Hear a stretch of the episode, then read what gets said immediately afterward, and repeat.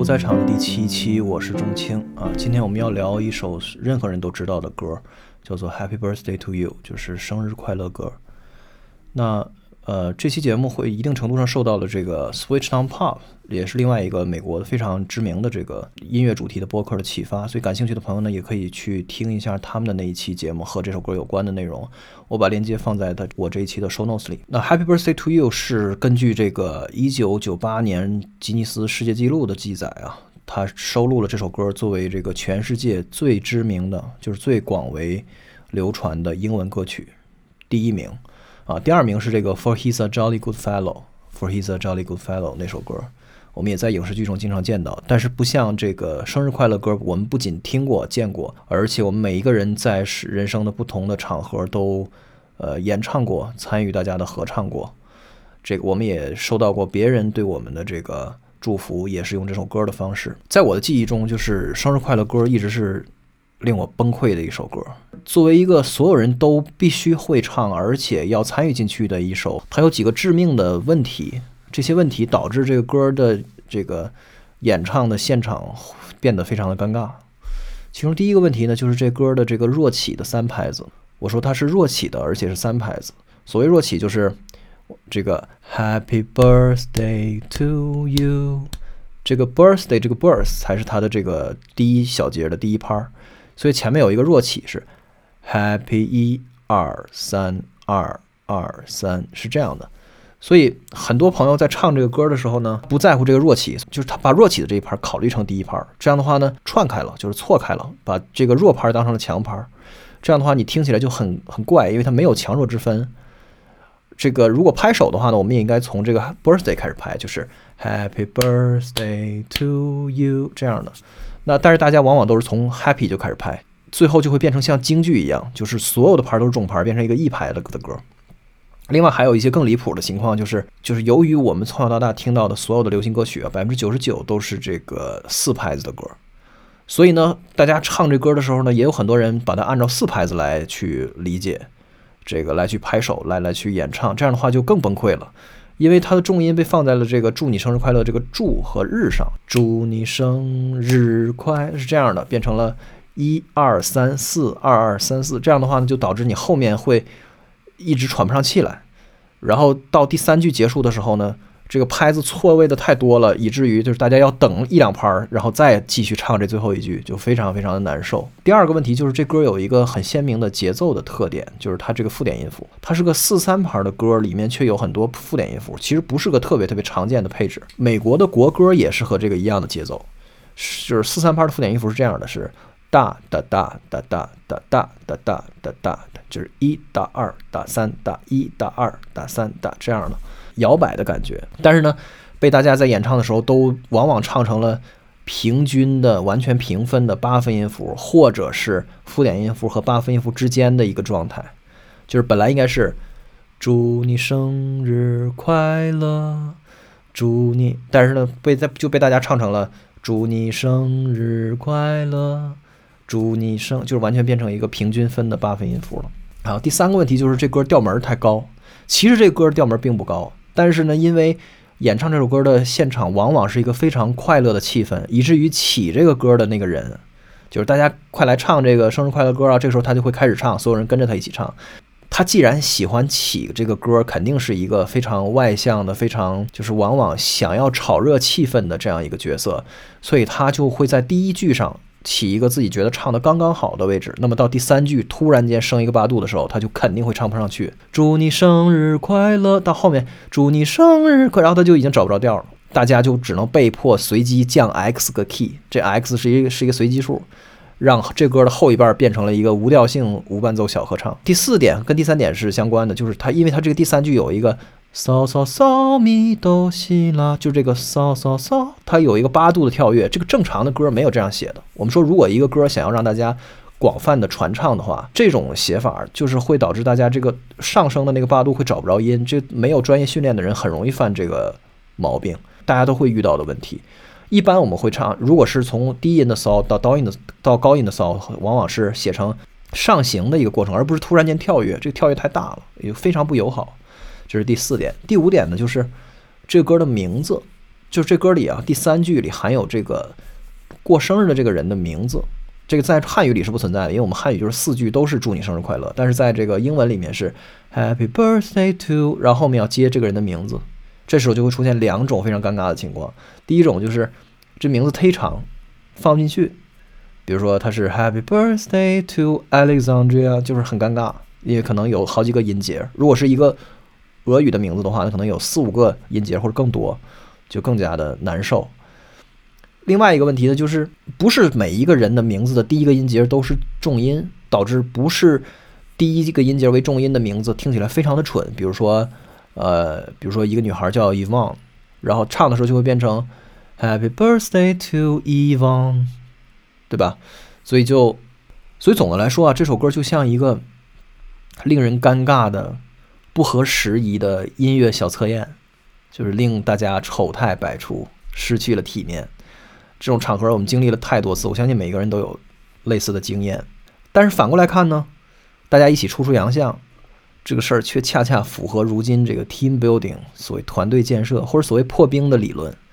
就是什么呢？就是大家可能平时也不天天在一起，那等过生日的时候呢，给这个同事或者给这个亲戚或者朋友过生日，我们要让拘谨的大家一起更加放松、更加融洽，所以大家一块儿出出丑，一块儿来出出洋相，一块儿跑调的唱一首歌。其实一个特别特别好的、特别这个神来之笔的安排，我相信这也是这首歌特别流行的一个一个普遍的感受，就是唱这首歌的时候，并不是一个特别庄严肃穆的，而是一个特别真情实感的环境。这一点啊，它显然不可能是一百多年前这首歌诞生的时候那个创作者所能想到的。当时的场景是完全另外的一个状态。所以接下来我们我们要聊一聊这首歌的缘起。在这个肯塔基州路易斯维尔的一个乡下的一这么一个山脚下的一个小地方，有一处房子叫做 Little Loom House。Loom 是纺纱，它那儿有那种纺纱的机器，就是一个大圆圆圆盘竖着的，然后你再转它，然后慢慢的把这个丝纺成这个纱布。所以这个 Little Loom House 就是一个纺纱房，它其实非常小啊，只有三间小木屋。而且这个房子是十九世纪末建成的，如今它被非常小心的维护起来，作为一个可以供大家参观的博物馆。因为这个房子是一八七零年建成的，而且是纯木质结构，所以如今到了今天，它已经严重严重的年久失修。房子建造的时候就不是用来一直挺住一百多年的，给人参观用的。所以这个房子的继承人，据说一直到今天还在努力的募集资金，试图挽救和延续它的这个寿命。这这个房子和这首歌有什么关系呢？这要说到两个人。啊，是两个姐妹，她们是这个 Patty Hill 和她的妹妹 Mildred Hill。两个姐妹在这儿曾经开了一个幼儿园，在19世纪末，Patty 是当时的园长，而 Mildred 妹妹啊是这里面的老师，其实就是他俩老师啊，这样。然后妹妹同时也是一名钢琴演奏者和作曲人。姐姐在这里实现自己这个教书育人的理想，她就是在这里探索各种各样的这个解放孩子的天性，让孩子的这个。呃，情操和他的品德更早的这个用自然的方式焕发出来，所以他在这儿探索各种各样的幼儿教育的方法和方式，而妹妹呢，则更加看重这个陶冶孩子们的情操，启发孩子们的这种呃对于艺术的向往，所以他为各种各样的场景写了很多的歌，然后带着小孩一起唱歌，实际上带孩子唱歌成为了这两个人这个最主要的幼儿园的这个施教的方式。啊，他们有各种各样的歌，带着孩子一种类似于我想象啊，是一种类似于半起哄、半这个表演的方式，说：“哎，我们快来快来一起唱这首歌吧。”然后就带着大家一起来唱。那传说中呢，在某一个夏天的早晨，两个姐妹在客厅带着小小小朋友们一起这个现场即兴创作了这样一首歌，叫做《Good Morning to All》，就是大家早上好。啊，这首歌在他俩创作的众多歌曲里面是格外的受到孩子们喜欢的一首。这首歌实际就是《Happy Birthday to You》的一模一样的旋律，只不过是这个歌词是 “Good morning to all, Good morning to all” 是这样的。所以孩子们特别喜欢喜欢这首歌，而且在各种时候都都主动的想要唱这首歌，以至于他们经常改变这其中的歌词，改变这个场景，然后把这首歌用在任何的这个呃大家想要起哄或者想要庆祝或者想要表达什么的场合，比如说我们说下午好、晚上好，或者是。别人过生日，或者是谁谁谁来了，就把歌词改一下，大家一起唱这个旋律，大家都非常喜欢这个旋律。那最早这首歌是印刷于这个一八九三年，收录在一本这个谱子，叫做《Song Stories for the Kindergarten》，就是幼儿园的歌曲故事这样的一个一个小歌本里面。为什么我们是要注意它这个印刷的时间呢？因为在那个年代里面，印刷就是你对你版权的这个最好的一个证明，它其实相当于当年的这个发行，所以它非常非常重要。如果你的这个版权起了争议的话，你如果能够拿出比对方更早的把它印在这个纸张上的证明的话，那么。这个版权很明显是属于你的，因为你比别人更早的把它给印出来了。而在这本书重见天日之前的非常长的一段时间里面，所有可考的这个印刷记录里都没有任何署名。至少这个后来大大唱片公司的主张是这样的，他们就说没有地方可以证明是一定就是这两个人写的，因为这这首歌很早很早的时候，在二十世纪初就已经在这个各种地方开始流传。有了电视之后，正更是全国都开始唱。呃，很多人认为它是一种类似于被收集整理的歌谣的。状态是一种版权不明的状态，就有点类似于我们中国的这个一些伟大的这个歌曲，就是民歌的收集者，他们就是在少数民族的地区，然后收集了经典的这些歌，比如说像瑶族舞曲啊等等经典的民歌，这些歌的署名都是佚名，佚就是那个单人旁加一个失去的失，就是散散佚的佚，失去的意思，就是找不到的意思。佚名的作者的歌，Happy Birthday to You 这首歌就有有点这个感觉。那么这两个作者的命运是：一九一六年，Mildred Hill 去世了，然后一九四六年，三十年后，这个 Patty Hill 也去世了。那么到一九四六年为止，两个原始的作者都离开人世。那么在这之前，两个人一生都没有去主动注册这这首歌的版权。那可能从生意的角度来看，这是非常不明智的行为。对，但是两个人也确实可能没有在意。因为这首歌可能在他们的这个生命中就是一首哄小孩的歌，从来就没有按照商业的角度去考虑过这件事情。Anyway，到了七十年之后的二零一七年一月一号，我就是从这个一九四六年的最后一天开始算的话，就是 Patty Hill 去世之后的七十年之后，欧洲地区的这首 Happy Birthday to You 的版权就按照法律规定，因为它已经到了作者死后的七十年，这首歌就进入了公共领域。接下来我们要频繁提到这个概念，所谓的公共领域就是 public domain，就是当版权的保护期结束的时候，这首歌所进入的一个状态，也就是它永远的属于了公共，也就是属于了我们所有人，就它不再有一个版权的权利人，那么我们每一个人都可以，就是以任意的方式去使用这首歌，而不而不需要给这个权利人或者权利人的后代，或者是这个版权的管理机构。或者是拥有这个版权的公司去交钱，就交版税，它就变成了一个公版的东西。就像我们现在去读这个莎士比亚的小说啊，也是一样的概念。这个是在欧洲的情况非常简单，但是在美国的情况则非常的复杂。这要说到有一个公司叫做 Sunny Corporation，就是 Summy，S U M M Y。这个公司呢，就是一个乐谱出版的这么一个公司。最早他们出版乐谱的时候呢，曾经收录过这首歌的钢琴谱，但是他们并不真的拥有这首歌的版权，这个我们接下来会导致很大的纠纷。我们这里简单聊一下这个版权，其实是分成很多类的权利，它不是就仅仅是版权这俩字儿就能够一言以蔽之的。比如说啊，张惠妹录了一首英文的，比如说卡朋特的一首老歌，假设是这个情况。那么这个卡朋特的老歌的这个词曲作者可能是两个美国人，比如说，然后张惠妹的唱片公司拥有了这首歌的录音制品的版权，也就是说，具体到张惠妹唱的这个版本的歌的权利是属于这个，比如说福茂唱片或者怎么样。但是词曲作者和这个表演权以外，还有第三种权利，就是说这个所谓的编曲的版权。就是这个歌本身啊，它是怎么被编排的？比如说这个贝斯是怎么弹的，钢琴是怎么弹的？当我们演唱的时候，除了这个唱以外的所有的部分，包括这个唱的这个起承转合的段落，这个同一首歌可能有千百种编排的方式。那么其中可能有一些非常少量的几个这个同一首歌的这个最经典的编排方式被广为流传。那么这个东西也是有价值的。而这个版税说这个版权啊，它是属于这个编曲者的。Arranger 这个是一个 arrangement 的版权，当然这个东西啊在西方都有，在咱们国家没有。咱们国家的版权里面没有编曲者的权利，编曲者就是打一份工，领了劳务费就完事儿了，就他就没有后续的权利。所有这个歌后来赚了很多钱，他也一分都分不到，这是我们国家的现状。Anyway，说回到这个 Sami Corporation 这个公司呢，他们在这个一九。三五年的时候，意识到了这首歌已经有这个广为流传的倾向，他们就是想抓住这个商机。他们也没有去联系这两个姐妹，他们就自己啊，用这个就是找了找了这个词曲作者，谱写了几个版本的这歌的钢琴编曲。就我刚才说的这个 arrangement，这个编曲的乐谱，就这左手弹什么，右手弹什么，右比如说在右手弹当当当当当当，对吧？然后在左手弹什么和弦，什么和弦，怎么样的一个指法？他把这个乐谱作为这个版权的主体，拿去注册了这首歌的版权。这个时候，这是这首歌第一次被注册版权。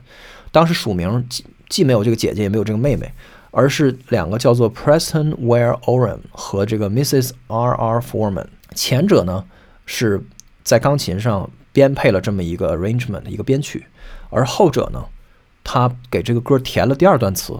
这第二段词既不是 Good Morning，也不是 Happy Birthday，是一个什么其他的无关的东西。于是他们就拿着这个东西去注册了这个版权。然后后来就是经过了很多的波折，我们这里就略过了。到这个1988年的时候。Warner Chappell 就是华纳唱片的一个子公司，当然也是古代的时候华纳收购的另外一家英国的公司，后来又各种这个并购和重组，变成了华纳旗下的一个版权管理的机构的中的非常主要的一家。那么 Warner Chappell 收购了这个公司，后来演变成的样子，就我们就简单说是收购了 Sony Corporation，然后当时出的这个对价是两千五百万美元，也就是说，一九八八年的时候，华纳唱片就认可这个 Sony。Corp 所拥有的这个 catalog 就是版权的这个总的这个价值有两千五百万美元之多，而在它的这个非常大的一个版权库里面，《Happy Birthday》这首歌单独就作价五百万美元，也就是说这一首歌就价值 Sami 这个公司所拥有的版权的资产中的五分之一啊，五百万美元的天价。我要这里再再明确一点的解释一下当前这个局面，就是说。任何一个人在，比如说你在广场上唱这歌，或者是你在一个商业活动上唱这歌，甚至一定程度上说你在自己的生日派对上唱这歌，可能都侵犯了华纳的版权。只不过华纳没有追究你而已，就是他原谅了你而已，他懒得去跟你纠缠，因为版权是一个需要这个权利人主动去主张的权利。那么华纳就是对一切都拥有这个分享收益，或者是你必须要花钱去购买它的授权的这样的一个权利。而尽管华纳这个公司和这首歌的创作没有任何关系，华纳唱片呢声称呢，他们对于这个《Happy Birthday to You》所拥有的版权，在二零三零年以前都不会过期。那么，所有的公共使用，在公共场合使用，广播电台、电视、这个话剧，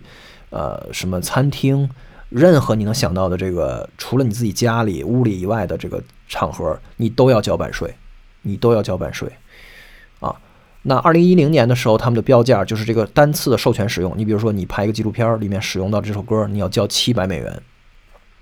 啊。而这个华纳唱片挣这七百美元，他什么都没有做，他就是在八八年的时候收购了那个公司，就得到了这版权而已。事实上，所有的影视广播媒介都要交这个钱，以至于留下了一些电呃电影电视剧里出现非常非常诡异的一个局面，就是。这个主人公会跟大家一起唱这个莫名其妙的什么都不是的一个生日歌，就是不是这个歌，但是听着好像是 Happy Birthday Happy Birthday 怎么怎么样，就是因为这个这个电视台或者这个制作团队他不想交这个钱啊，他们就为了回避这个，却被逼无奈的，就是所有人全人类都知道生日快乐歌是这么唱的，但是他们却要唱成别的样子，一个不伦不类的非常尴尬的样子，那。根据估算呢，这个确凿无疑的可以说，这个《Happy Birthday to You》是有史以来累计版权收入最高的歌曲，没有之一。这首歌在过去的漫长时间里，给唱片公司，就是从一八一九八八年之后呢，就是给华纳带来两百万美元的收入。哎，这就是华纳这个的杰作。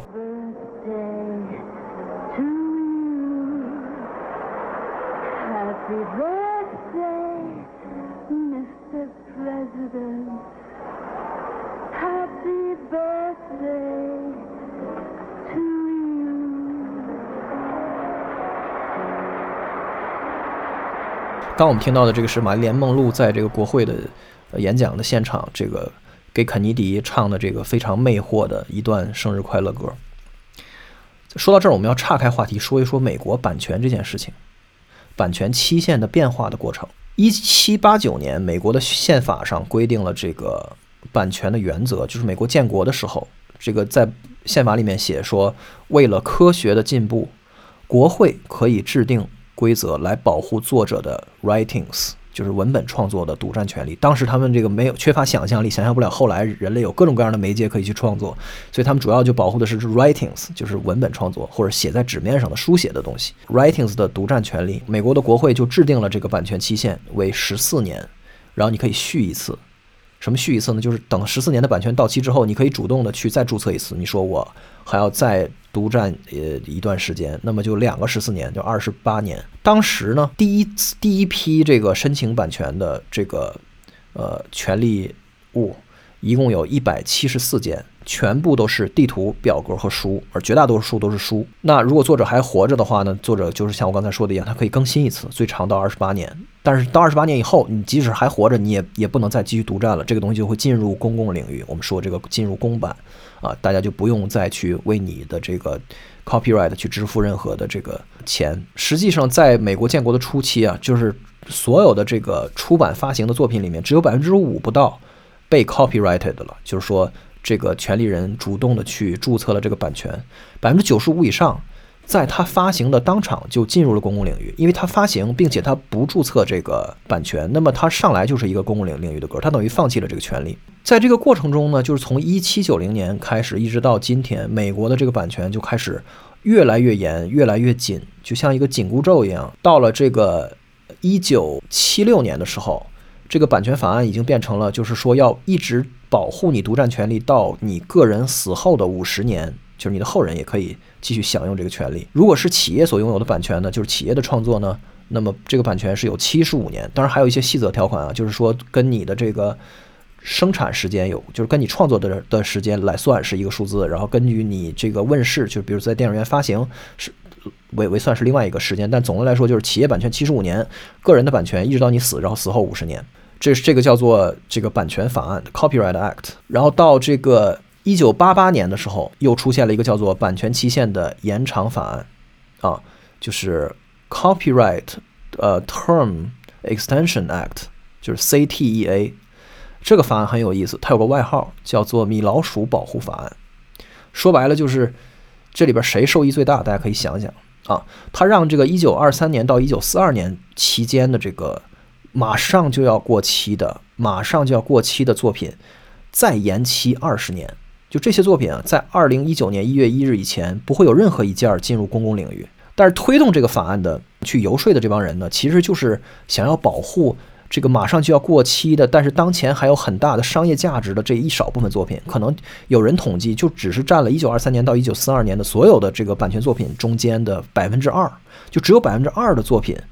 是，就是大家想要主动去保护的，但是却连累了那百分之九十八也被这个法案裹挟着一起，就是延长了二十年，就好像时间被冻结了一样啊，时间被冻结了一样。米老鼠是什么时候创作的？是一九二八年。那沃尔特·迪士尼先生一九二八年创作了米老鼠。按照这个法案，按说二零二三年，就因为它延了二十年之后，米老鼠也会进入这个公共领域。当然，到时候啊，我们基本可以可以想象，二零二三年的时候。迪迪士尼这个最强法务部肯定也会找到一些或者努力去寻找一些其他的漏洞和路径来继续试图延长这个版权的这个主张。就算它不延长，迪士尼也早就把这个米老鼠有关的，就是米奇有关的所有的这个形象都注册为商标，然后换一个角度用商标法去管呃的管制来继续保护他们自己的权益。所以这个法案的绰号就这个“米老鼠保护法案”，就绰它很清楚的揭示了这个立法背后谁在推动，这个立法的这个成功谁在受益，就是这些商业巨头们。一九九八年版权延长法案，这个 CTE 延长到死后七十年，公司创作的一百二十年，而到了两千年左右的时间呢，这个几乎所有的版权都保证更新。什么意思呢？就是说，大家的权利意识变得非常非常的强悍。你大家还记得我最刚才说到，就是在美国刚建国的时间里面，只有百分之五的这个印刷品，就是那个主人啊，他注册了版权，大家都觉得这个无所谓的事情。对，但是等到两千年的时候，所有人都这根弦都绷得紧紧的，而版权的平均值已经从最早的这个十几年到了这个九十五年，就是它过期的版权过期的平均时间。到了九十五年，大家可以想象这个九十五年什么概念？就是说，这个版权的与与当初的那个创作者是就百分之百保证了那个人早都已经去世了，就是是他的后来买了他这个版权，或者是他的后人在做这个版权的保护。实际上，当初的那个创造者、创新者，他早都已经离开人世了。二零一四年到二零一九年期间过期的这个专利，就是进入这个公共领域，所有人都可以使用的这个专利。我们这说的是 patent，就是专利，就是比如说发明创造啊。咱们这边有什么什么实用新型啊，就这些东西，有一百万件，就是五年时间里面，专利过过期了一百万件进入公公共领域，但是版权居然是零件，就是拜这个法案所赐。然后这里面有另外一个不断绷紧的概念，除了这个时间本身，还有一个概念也在不断的绷紧，就是 copyright 里面的 copy。什么叫 copy 呢？这个版权的字面意义是复制权，是 copyright，就是你可以 copy 一个东西的 right，这个复制的权利。在最早的时候，复制就是这个印在纸上，就是大规模的印刷、抄写这这这样的行为。在那个时候，它只包包括这种规范的出版或传统意义上的出版，它排除了这么几个东西。首先，它有一个叫做 fair use 的概念。如果你这个书只是小范围的，比如说你在开小灶给大家上课的时候，你你就你给大家念了一段这个这个书，这个是没问题的，这叫公平使用 fair use。它在法法律上也排除了。呃，quote 就是说你引用这首歌，呃，不是你引用这个作品的，比如这本书里面的一段话，那么这作为一个引用也是没问题的。然后他也排除了阅读和赠与，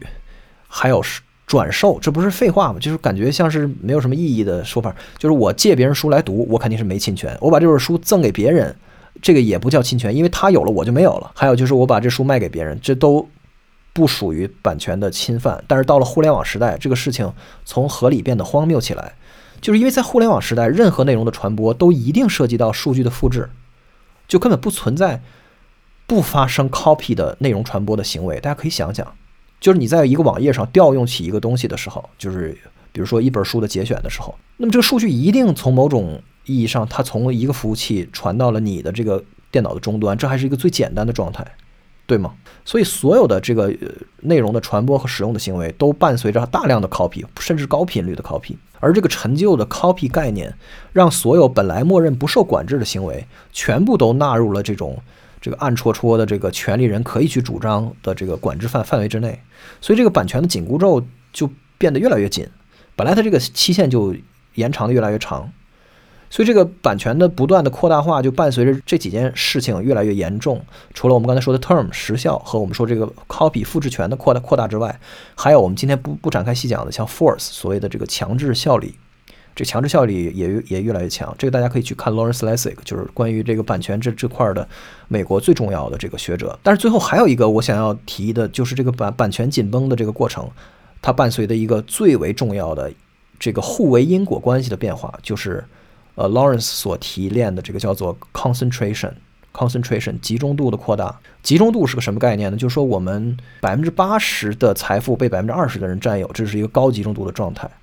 那么我们说这个在版权的这个集中度，在二零一零年的一个统计口径里面，美国百分之八十的音乐被百分之啊被五个公司所垄断，百分之七十的电台市场被四个传媒公司所占据，百分之八十的电视网络被六个。这个公司所控制，也就是说，所有的主流的媒介，由于它商业竞争和它工业化发展的这个过程，它的集中度越来越高，越来越高，全部都集中在了少数人的手上，就变成了一个新的现实状态，就是最有价值的版权，在每一个媒介的世界里都被巨头所就被寡头所垄断着，而这些寡头，他们为了自身的利益，他们就有足够大的动力去。进一步的游说，进一步的去巩固版权管制，去扩大化版权管制，就就变成了一个互为因果的一个螺旋上升的状态。那总结一下，就是到了这个情况，当代资本主义的版权已经基本上形成了一场闹剧，一场闹剧，就是在商业利益的推动下，濒临过期的版权在巨头企业的手里面越来越集中，就是有价值的版权全都在几个大公司手里，然后他们花巨多的钱去游说国会，不断的去这个。更改和这个呃制定新的法案，去延长版权的保护期。有一张图片，我到时候把链接放在这个呃 show notes，你可以看一下，就是一个触目惊心的事情。从一七八九年开始，每一次这个版权法案的更新，都伴随着更大的这个版权的期限，然后它的覆盖面也越来越大，就看着去还是挺可怕的。所以就这样，仿佛时间停滞了一样。Happy Birthday to You 这歌本来就是这歌，如果我们把它想象成一个人的话，就是他感觉自己在黑夜里面跑啊跑，跑啊跑，跑了几十年，他觉得终于要重见天日了，马上就要见到光明了。结果又被这个一巴掌拍晕，就是又要再冻结几十年，然后又要再冻结几十年这样的情况，以至于到了这个二十一世纪来临的时候，这首歌的版权已经要到二零三零年才过期了。而这首歌什么时候写的来着？大家还记得吗？是呃十九世纪末。然后这首歌第一次被印刷呢，也是十九世纪末，或者是一九一二年最早的，可以去看一下相关的资料。它被商人注册为版权的时间是一九三五年，这是它为什么可以被延不断的延延延延到二零三零年的这个原因，因为它第一次被注册为版权的时间，其实这个时间根本就不重要，因为这并不是这个歌诞生的时间，但是却由于这个法律的规定，它被覆盖在了这个米老鼠保护法案里，啊，成了这个米老鼠这个大雨伞所保护着的。古代的陈旧的这个版权之一，然后到了这个两千零三年，有这么一个案件，就是叫做 Eldred vs Ashcroft。啊，具体的这个案件是谁诉讼谁，怎么回事不重要。总之就是这个诉讼打到了美国的最高法，因为美国的这个判例法的这个系统，就是说这个事情如果这个原告能够赢的话，那么原告的主张是要把一个被告所主张的那个版权。给解放出来，变成一个进入公共领领域的。如果这个改变能发生的话，那么它的影响面是非常大的。因为在判例法的系统里面，这个事情如果能够说得通，那么其他的同类的可类比的事情也就自动的被被说通了。大家就大家粗略的可以这么理解。所以他们试图在这个案件上打到美国最高法，在最高法院层面想要推翻米老鼠保保护法案，但是最终还是失败了。最高法当时裁定的就是国会有权利制定延长保护期的这个年限，所以呢。这个 CTEA 就这个米老鼠保护法案仍然是继续有效的，但是当初就是在当时这个争论这件事情的时候，提出反对意见的其中一位大法官叫做 Stephen Breyer，他当时就拿这个 Happy Birthday to You 这首歌来举例子，就认为这首歌明显体现了这个无休无止的、无休无止的延长版权保护的这个事情荒谬的一面。就这首歌大家所有人都都唱，这明显是属于全人类的歌，但是却要给这个华纳交这个版税。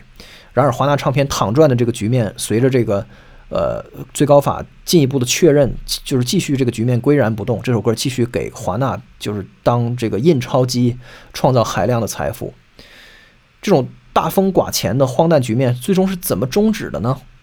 啊，这个就就要从一个叫做 Jan Nelson 的女人说起。Jan 是一个生活在纽约的独立电影人。有一天呢，就是 MTV 台。呃，委托他去拍一个叫做《My Sweet Sixteen》的纪录片儿，讲的是这个如今都市少女的这种五光十色的生日派对，就是现在的这个年轻人快要成年了，这个女孩们过这个自己的生日啊，非常会玩啊，租一个大 limo，然后招摇过市啊等等，就记录这些东西。这样一个短的纪录片儿叫做《My Sweet Sixteen》，我甜蜜的十六岁。当然，每一个派对他去拍摄的现场，他发现就是所有的派对都唱这首歌，这不是废话吗？因为这个这个歌就是生日快乐歌，所以这激发了他对这首歌的兴趣。对，然后他就开始去调查这首歌的起源。啊，他为什么会对这个歌感兴趣呢？一个是他发现这首歌确实是所有人都会唱，另外呢，就是他发现自己拍这个纪录片居然要给华纳交一笔钱，他交的是一千呃一千五百美元，然后他觉得这个事儿非常扯。首先，这个纪录片里面，他只是一个拍摄者，他是一个记录的人，又不是他唱的，也不是他生日，是大家每一个人的生日。但是，就仅仅是因为他拍了这个纪录片，而这个而这个纪录片是 MTV 台的一个商业的行为，一个委托创作，所以他就要去交这个版税给华纳。他觉得这个事儿非常的不符合直觉。然后他开始调查这歌的起源，然后他就发现了这个最初创作这首歌的那两个幼儿园老师的故事，以及这里面明显有一些不对劲儿的东西。简单的说呢，就是在这个法学教授朋友还有这个律师朋友的跟他一块儿的研究之下，他们发现华纳收购的那个公司当年在一九三五年所注册的这个版权，仅仅是这首歌的一个钢琴编曲的 arrangement，就我们刚才说的，它是一个编曲的，是这歌的一个版本的权利，而不是这个歌的词曲版权，就这歌的就是最核心的这个旋律和它的歌词。但是因为没人追究，没人过问。所以华纳就壮起胆子，扩大了这个版权的主张，于是就开始了这个印钞机的这个收税之旅。这个每年收很多很多钱，据说每天都有五千美元进账。平均来看，那二零一三年的时候，这个 Jan 和这个两个版权领域非常牛逼的律师的帮助下，他成立了一个自己的制作公司，名字叫做 Good Morning to You Productions。这名字就是呼应当初这个两个姐妹呃即兴创作的这首歌。他以这个公司的名义去起诉华纳，错误的宣称了自己拥有这首歌的版权，就是因为他当初是以 Good Morning to You Productions 这个公司去交的这个版税获得的这个授权，然后他就以这个公司的名义去起诉，同时呢，他这个他这是一个 class action，就是一个集体诉讼。但如果大家看过这个《Better Call Saul》的话，这《Better Call Saul》里面的这个 Sandpiper 那个敬老院的诈骗的案件，就是一个老太太被被诈骗，意味着所有的的老太太都在长长期被诈骗着。那么所有所有的老太太都可以加入到这个 class 里面。那么他也号召所有的美国曾经给华纳交过税的这个交过版税的人都加入到他这个起诉里面。大家就只要来签名就可以。然后到时候如果我们赢了的话，那么我们获得的赔偿就大家来分。然后这个双方就开始这个唇枪舌战，而且双方都是很顶尖的律师啊。当然，大家要知道，这华纳唱片的律师就是更是厉害。实际上，唱片公司到今天腐朽到了这个程度，就是它的主体就是律师，就唱片公司主要就是由律师构成的，和音乐没任何关系。那到二零一五年的九月份，最终的这个水落石出，就是经过了很多波折，然后最终一位联邦法官宣判了华纳唱片对这首歌的版权主张是无效的。就是因为那个版权仅仅是这首歌的钢琴编排，而不是这首歌的词曲。实际这首歌的词是不可能有任何人拥有的，因为这首歌的词是在民间流传传唱的过程中，大家改变它的，就是是群众改了它的，就是它不可能被具体的人所占有。这本来就是一个非常直接简单的事实，但是在这个版权的游戏里面却被争来夺去。对，然后到二零一六年的时候呢，华纳最终也是知难而退，停止了上诉，因为他知道，就是因为他之前拿这个版权赚了太多太多的钱，如果要是打到这个更高层次的这个法院，最终还败诉的话，这种这种惩罚会更大的多，所以最终他们就认命了，他们就庭外和解了，和这个原告就是 Good Morning to You Productions 公司以及这个签了名的这个原告们赔付了一千四百万美元，庭外和解，在这个时刻。标志着《Happy Birthday to You》这首歌终于进入了它早就应该，它其实它从第一时间它就应该进入的公共领域。这首歌从来就应该是一个公版歌曲，就不应该有任何人对这首歌有任何的权利的主张。而这一千四百万美元也分给了从一九四九年以来所有的被迫给唱片公司，后来又给华纳交过保护费的，并且参与到这次集体诉讼的这个签了名的这个公司和合格人。那这个故事就到这里告一段落。所以说到这儿，我们要反思一下版权制度这件事情。就仔细想想，这个后面的这个大逻辑啊，是非常明确的。就是为什么版权会越来越紧，它的这个权利越来越扩大化，然后到了今天这样一个经出现很多非常荒谬的状态的情况。就这种故事，我相信大家都至少都听过一听过一些，每个人可能都听过这种什么，美国有有就有一个人发了大财，就是因为。他在很早的一个时间就注册了一个一个方形的盒子，上面有几个按钮，你摁它的时候，这个盒子就会给你播放音乐，就这样一个概念。然后后来就导致全美国所有的 jukebox，就是所有的点歌台都要给这个人交税的这种非常扯淡的、非常荒谬的这种在专利上、版权上面发生的这种呃抢注，然后去赚钱的这样的情况，在美剧《硅谷》里面，大家也能看到这个同类的这个非常反讽的。人物的形象，就是为什么版权不断的扩大化到了今天这样一个略显荒谬的程度？它背后有一个很明显的逻辑，就是为了支撑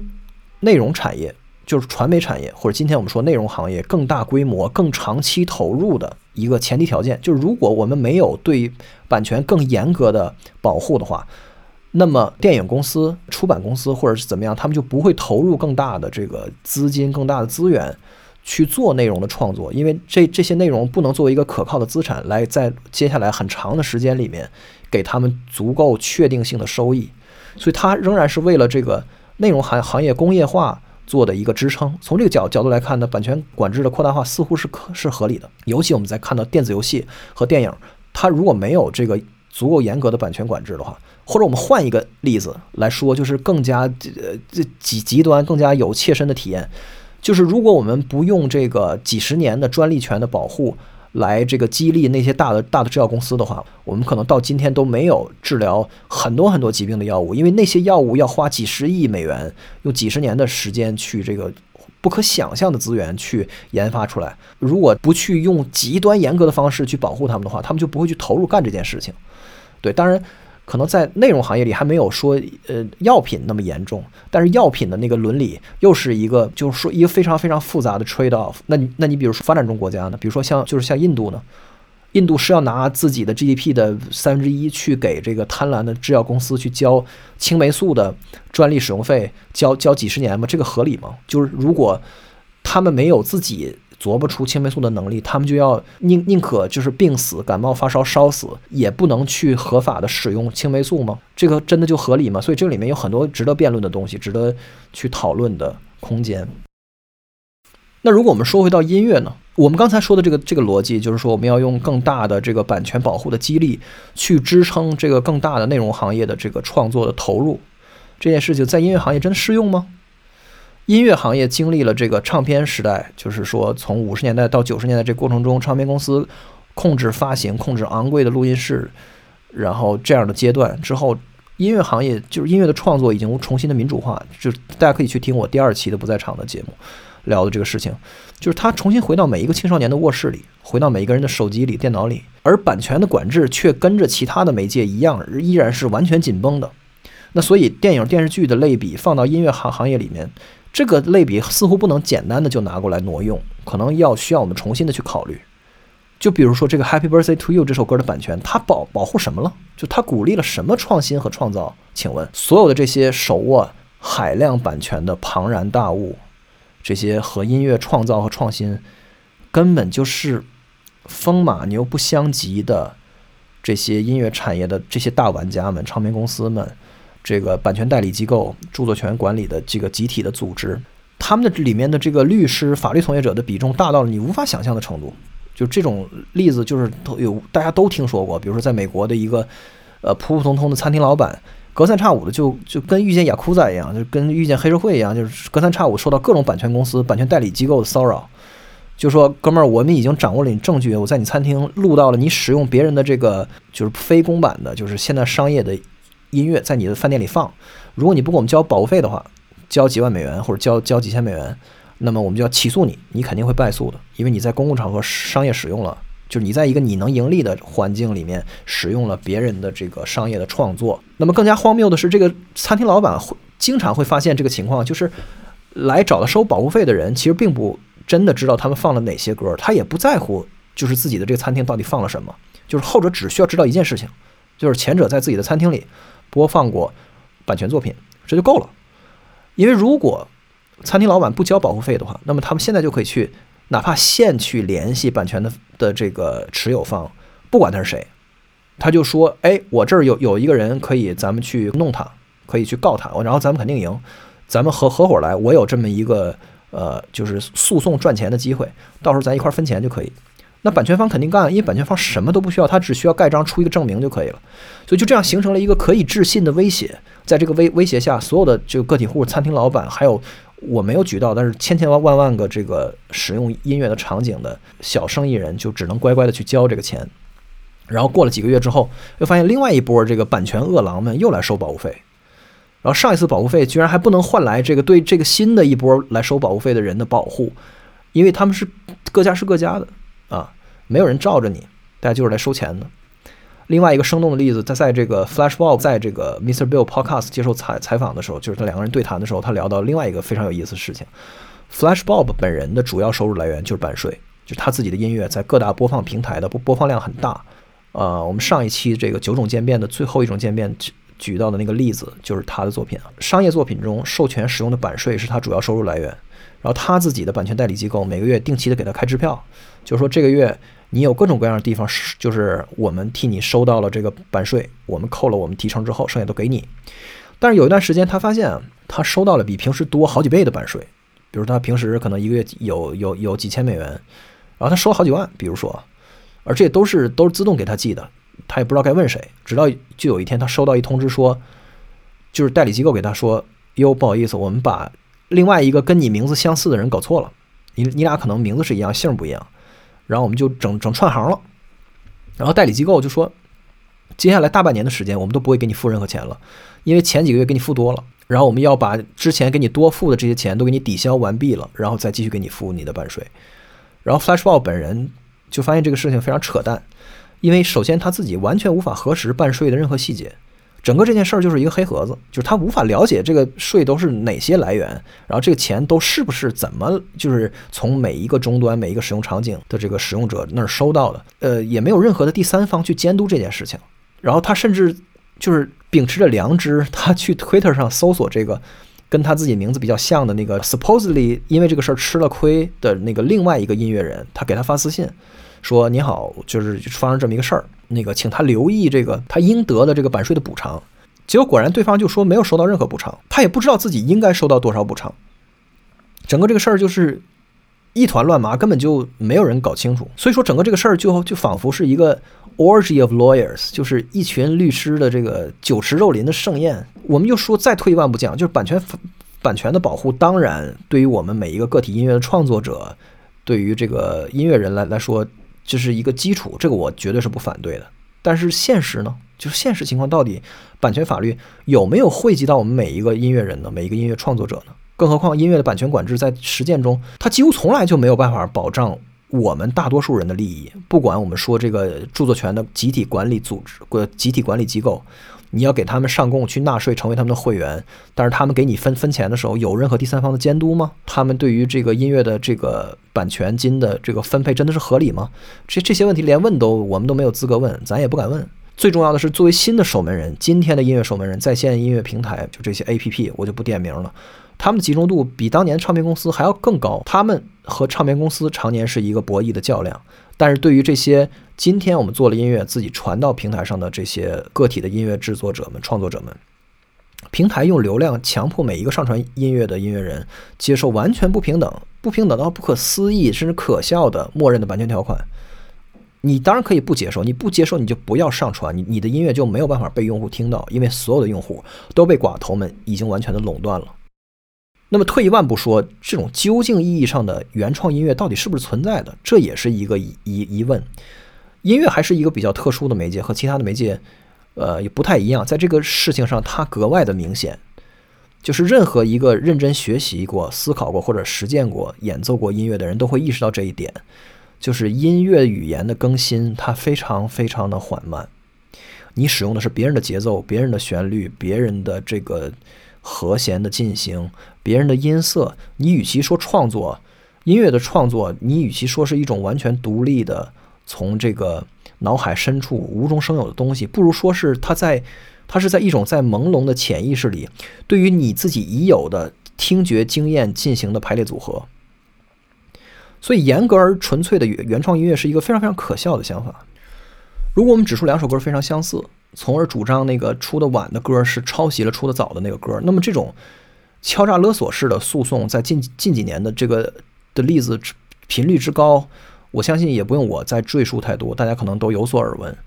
这个东西让音乐版权的问题的荒诞性更加的明显。大家可以去看一个最出名的例子，就是去年这个 Katy Perry 的这首《Dark Horse》的版权纠纷。简单的说，就是 Katy Perry 这首歌里面有一个 ostinato，就是中间有一段间奏，甚至都不是这个歌的 词和曲。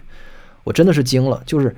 他的这个歌的前奏里面用到了一个非常非常简单隽永的一个当当当当当当当当这样一个旋律，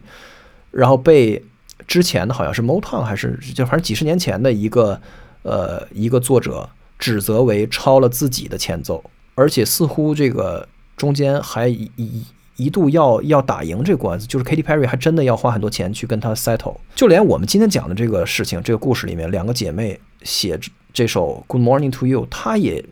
借鉴了很多别的歌。也有人指出，这个两个人明显借鉴了十九世纪的这个广为流传的一些民歌、民谣。这个包括有有叫什么 Happy Greetings to All，Good Night to You All，A Happy New Year to All。还有 a happy greeting to all，你听着这些名字，你就知道这些概念都是非常相似，就是一句话可能重复四遍。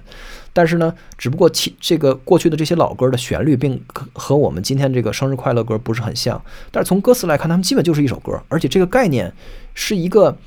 就是广为流传和广泛接受的范式，就是我们一起来重复这样一句话啊，然后去磨进去改变这个歌的这个旋律，就像呃 For he's a 呃 jolly good fellow 一样。所以，生日快乐歌显然也建立在人们传唱的过程中，这这个下意识的修改和这个模仿。而这个 Happy Birthday to You 本来也就是人民群众对于 Good Morning 的一个篡改而形成的，这就是最真实、最鲜活的音乐，最真实、最鲜活的民间音乐。版权根本就是一个剪不断、理还乱的一团乱麻。你要在这个事情上去较真儿，是没有尽头、没有终点，也没有一个清晰的边界的。那借用、混用、谬种流传，都是音乐生根发芽和自我更新的方式。所以，我们再次回到知识产权的最最基本的前提，就是它的存在是以通过保护有限时间内独占利益的方式去鼓励科技的发展和创作者的创作。我觉得这个前提或者说这个原则反过来说也完全合理，就是说，版权的保护正在抑制、压抑着音乐的传播和繁荣。作为二次创作的的音乐，作为戏仿和篡改的音乐。作为起哄的音乐，作为托物言志的音乐，夹带私货的音乐，作为今天就是无处不在的用采样技术将已有的元素排列组合而呈现出全新的面貌和意义的音乐，被过度的保护的版权所束缚着、限制着、妨害着、威胁着。版权的正面意义和它的负面作用，二者并不矛盾，甚至可以是同时存在的。我相信大家都可以接受这一点。面对这个复杂的问题，还有什么别的可以想象的可行的解决方案吗？有什么别的法律和商业的架构是今天可以去尝试的吗？这个问题太复杂了，我也没有答案。我觉得大家也可以考虑一下这件事。今天我们有区块链技术，而音乐的发行和传播几乎全部运行在数字世界里，全部和和服务器和这个分发的这个渠道有关。那么，似乎技术给了我们这个混乱的局面一个正本清源的机会。那真的是这样吗？我们真的要去正这个本、清这个源吗？当然，这又是另外一个巨大的话题。我想说，如果你听到这里，还是不能意识到，或者说还是不能接受音乐它固有的那种从民间来到民间去的固有的那种互相交织、互相借鉴的反版权、无版权、非版权的一面，我这期节目真的对你来说可能也就是白做了。当然，我还是不想把这期节目收尾在音乐版权这个脏兮兮的话题上。我想请大家想象一下，这首歌已经一百多年了，到今天，它会被替代吗？什么样的一首歌会替会替代它？就是从今往后的一百年，呃，我们的子孙后代还要唱这首歌吗？这首歌既然像我开头说的一样，有这么多的 bug，这么难唱，像一个音乐测试一样，大家都唱不好，而且显得很尴尬。那么下一首生日快乐歌是什么样的呢？下一首具有如此影响力，如此的。公共记忆的生日歌会是怎样的？我想了很久很久，我还是无法想象一首能够取代这首歌的新歌。尽管这首歌有这么多的问题，因为它提醒着我们音乐的一种原始的功能，不是获得快感的刺激物，它也不是审美，不是品味，不是价值观的承载，不是用来弥漫在空气里。以引导我们放空大脑、逃避现实的一个什么药引子？它是在真实世界中连接人与人，让我们参与到一个小小的仪式里，在一个时间点，大家一起虔诚地献出自己的祝福，让这一刻永远的共存在每一个在场者的生命河流之中的事物。它是这样的一种音乐。我们今天还能拥有这样的音乐吗？重新想象一下，我们穿越时空回到十九世纪末的那个幼儿园的早晨，两个老师带着小朋友们一边拍手一边唱这首灵机一动的朴素的调调。你能想到的是什么？是像硅谷投资人一样，你要冲过去提议姐妹俩，你们可一定要赶紧注册版权啊！我帮你们去注册，然后你给我点股份怎么样？是这样吗？还是说像他们两个一样，突然意识到这就只是一首简简单单的歌谣，能让吵闹的孩子们安静下来，整齐的合唱？能够一起分享快乐，在这个意义上，音乐它仍然可以是自发的、自足的、自我奖励的，超越为了这种追逐利益驱动着的所谓的创新、所谓的创造，它比这个要更本质。一首一鸣不闻的歌曲，见证了一代又一代人幸福的时光，让友情、亲情和爱情流淌在空气的震动之中。多少钱可以衡量这件事情的价值？我们说它是 priceless，priceless 不是昂贵，而是没有价格。没有价格和昂贵不是一个概念。这没有价格的一面是人类一代又一代的去坚持聆听、学习、演奏、模仿、崇敬、崇拜呃伟大的音乐和音乐人去创造音乐、实践音乐的主要的原因，而不是什么创新和创造。我不敢相信，到了今天，这些最最朴素的常识和废话需要被一期播客来言说。